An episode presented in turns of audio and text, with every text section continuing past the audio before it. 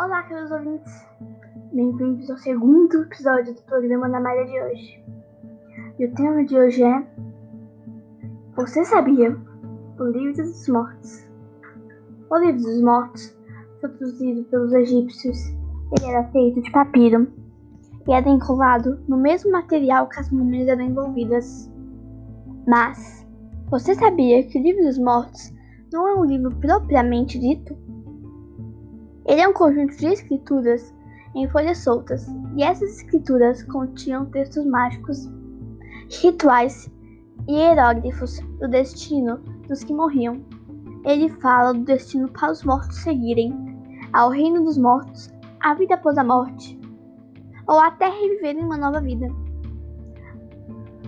No reino dos mortos, ou no reino de Horus, considerado Deus dos mortos, e o reino deles, os mortos faziam esses rituais e magias para chegar até a vida após a morte, como creem os egípcios.